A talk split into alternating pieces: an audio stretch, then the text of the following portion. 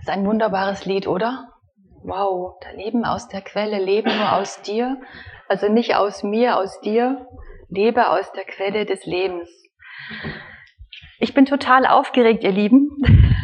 Aber ich freue mich, dass ich heute unser Herz ausschütten, ausschütten, schütten kann für euch.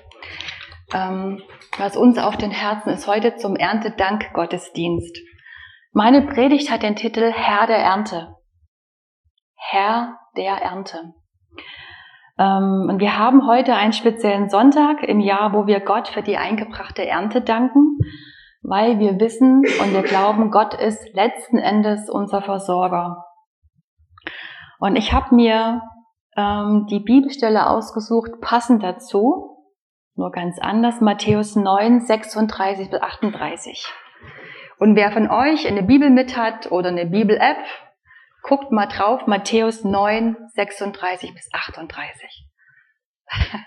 Das ist Gottes Wort für uns heute Morgen, hier in Jena 2023 nach Christus. Aber nicht nur jetzt, sondern das war auch vor 2000 Jahren nach das Wort. Ich fange mal an zu lesen. Als er, also Jesus, die Volksmengen sah, er sah euch noch viel mehr, wurde er innerlich bewegt über sie, weil sie erschöpft und verschmachtet waren, wie Schafe, die keinen Hirten haben.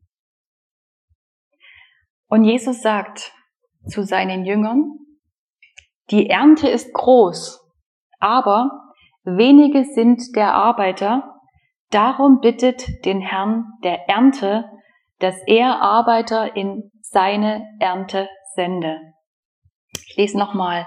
Als Jesus die Volksmengen sah, wurde er innerlich bewegt, es ließ ihn nicht gleichgültig, über sie, weil sie erschöpft und verschmachtet waren, wie Schafe, die keinen Hirten haben. Und er sagt zu seinen Männern, die Ernte ist groß, aber wenige sind der Arbeiter, darum bittet den Herrn der Ernte, dass er Arbeiter aussende in seine Ernte. Jesus sagt hier, vor 2000 Jahren und auch heute noch zu uns, die Ernte ist groß. Die Ernte ist sehr groß. Damit ist nicht das Getreide gemeint oder ähm, die, der Apfel oder die Feige, sondern es sind kostbare Menschen, die errettet werden sollen. Die Aufgabe von Jesus war ganz einfach damals, Reich Gottes zu bauen, Menschen zu erretten. Die Ernte ist groß, sagt er. Die ist groß. Und wenn ihr in Jena guckt und wenn wir in Luckenwalde gucken, die Ernte ist groß. Und wenn ich auf Arbeit schaue, die Ernte ist groß. Die Ernte ist so groß. Und ich frage dich heute hier, heute Morgen, und ich frage mich immer wieder selber, siehst du diese Ernte? Siehst du das? Siehst du die Menschen, wie Gott sie sieht? Siehst du die Menschen, die Gott zuvor bereitet hat, um ihn persönlich kennenzulernen? Siehst du die Menschen, die krank sind und orientierungslos leben, die offen sind für das Evangelium? Wir brauchen Gottes Augen, diese Menschen zu sehen. Und Jesus sagt weiter in diesem Bibelvers, aber wenige sind der Arbeiter. Stimmt das? Das ist immer noch so. Es ist immer noch so. Es sind immer noch wenige Arbeiter in der Ernte Gottes. Und deswegen frage ich dich heute Morgen, bist du bereit, bist du bereit, dich rufen zu lassen? Und Erntearbeiter in der größten Ernte mit Ewigkeit zu werden. Diese Ernte, die wir ein, ist nicht irgendwann mal schlecht oder vergibt. Diese Ernte hat Ewigkeitswert. Wir werden uns in der Ewigkeit wiedersehen, in der es keine Zeit mehr gibt. Das ist eine Ernte, die für Gott die oberste Priorität hat. Er hat uns als Gemeinde auserwählt, die Ernte einzunehmen. Geht hin in alle Welt, geht hin in Jena, geht hin in Mühlhausen, geht hin in Berlin, wo auch immer. Geht hin. Eine Ernte, die nie verwelkt, eine Ernte, die Gott Freude bereitet, eine Ernte, die den Himmel bevölkert und die, Hölle, und die Hölle plündert. Das ist unsere Aufgabe. Die Gemeinde Christi hat die Aufgabe, den Himmel zu bevölkern und die Hölle zu plündern. Und das ist nicht aus meiner Quelle, wir haben gesungen, aus seiner Quelle. Ich kann es nicht, aber Gott durch mich kann. Das ist die Aufgabe der Gemeinde. Erntearbeiter zu sein oder zu werden, die Ernte zu sehen. Hast du Sehnsucht danach, dass Gott dich benutzt? Wo du bist? Auf Arbeit, zu Hause, im Krankenhaus, in der Küche. Hast du, es fängt mit einem inneren Herzensschrei an. Hast du Sehnsucht danach? Gott gebrauche mich. Um das Reich Gottes nach biblischen Prinzipien zu bauen und Menschen das Evangelium zu bringen. Nicht nach weltlichen Prinzipien. Die weltliche Prinzipien sagt aus, nimm immer mehr Raffe, Raffe und Gott sagt, gib und es wird dir gegeben. Die Welt sagt, schlage zu, wenn dir verletzt worden ist. Jesus sagt, vergib. Jesus sagt sogar, wenn dich jemand schlägt, dann halte die Backe nochmal hin. Für uns unbegreiflich. Aber das Reich Gottes hat ganz andere Regeln. Komplett anders. Im Reich Gottes sagt, wer der Größte von euch sein will, sei aller Diener. Was sagt die Welt? Wer der Größte sein möchte, dann musst du in Ferrari fahren, dann musst du Chef sein. Die Prinzipien des Reiches Gottes sind komplett anders, als die die Welt ist. Und wir leben in diesem Spannungsfeld. Nochmal die Frage an dich heute Morgen in Jena. Hast du Sehnsucht danach, Gott dich, dass Gott dich benutzt, um das Reich Gottes, was Ewigkeitswert hat?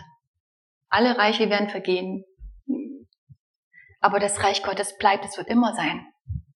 Um nach biblischen Prinzipien. Deswegen müssen wir das Wort Gottes kennen. Wir müssen es essen. Wir müssen unseren Verstand erneuern, unseren Herz erneuern, um damit Reich Gottes zu bauen.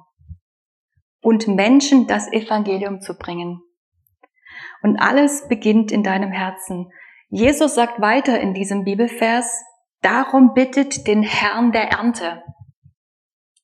Alles fängt mit einem Gebet an, nicht mit frommen Aktivismus, sondern mit Gebet, dass der Heilige Geist, dass dich der Heilige Geist, der jetzt auf der Erde wirkt, jederzeit gebrauchen kann. Jederzeit. Das ist oft mein Gebet, Herr, gebrauche mich. Und dann gucke ich, was passiert am Tag, wo Gott mich gebrauchen kann. Unser Gebet richtet sich an den Herrn der Ernte. Gott selbst ist der Herr der Ernte. Gott selbst. Es ist nicht ein Bauer, es ist nicht eine Gemeinde, sondern es ist Gott. Gott, der Himmel und Erde geschaffen hat, der uns Menschen so sehr liebt. Wir können das nicht verstehen. Er liebt uns Menschen total. Er liebt uns. Er liebt immer noch, dass er seinen eingeborenen Sohn in die Welt schickte, damit Jesus uns zeigt, wie der Vater der Herr der Ernte ist, um am Kreuz für meine Sünden und meine Krankheiten zu sterben, der nach drei Tagen vom Tod auferstanden ist und jetzt zur Rechten Gottes sitzt, um bald wiederzukommen und seine Braut Christi abzuholen. Gott, der Herr der Ernte, bittet dich und er bittet mich. Er bittet uns.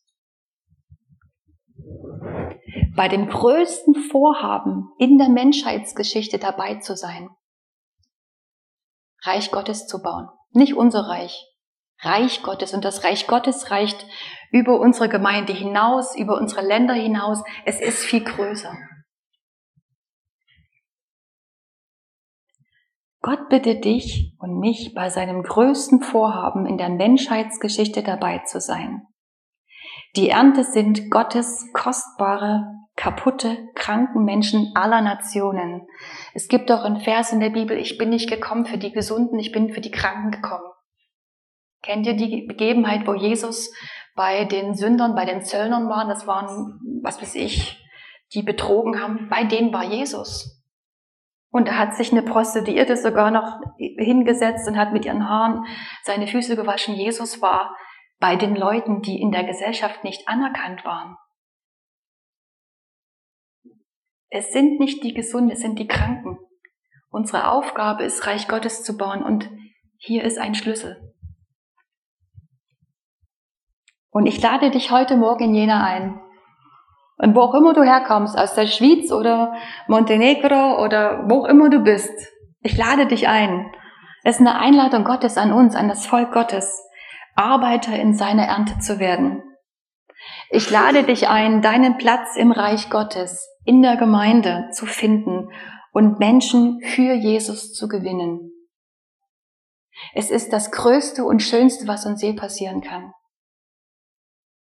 Den Himmel bevölkern und die Hölle plündern. Für manche Christen heißt das, alles zu verkaufen und ihm nachzufolgen. In der Bibel sehen wir Petrus, ja, der hat, Petrus, Jesus sagt zu ihm, verkaufe und folge mir nach. Die nächste Geschichte Matthäus sitzt da irgendwo an seinem Zollhäusel, Jesus kommt vorbei, ähm, lass alles los, folge mir nach. Das heißt es für manche Menschen, wirklich alte Dinge loszulassen und ihm nachzufolgen. Für andere Christen heißt es zum Beispiel, eine Auszeit zu nehmen und zur Bibelschule zu gehen, sich zuzurüsten zu lassen, charaktermäßig, geistlich, alles sowas. Und für andere Christen heißt es wieder, ihr Leben vor Gott und Menschen in Ordnung zu bringen. Das fällt uns oft so schwer, weil unser Stolz darin hindert und Stolz ist Sünde. Auch Gott bittet uns, das ist der nächste Schritt, dass wir unser Leben vor Gott und Menschenordnung zu bringen, ihre Prioritäten nach biblischen Prinzipien neu zu setzen, um ihm zu dienen. Der Herr der Ernte bittet euch daran dabei zu sein. Und das ist gar nicht schwer. Das ist ein einfaches Gebet und Gott wird dich benutzen.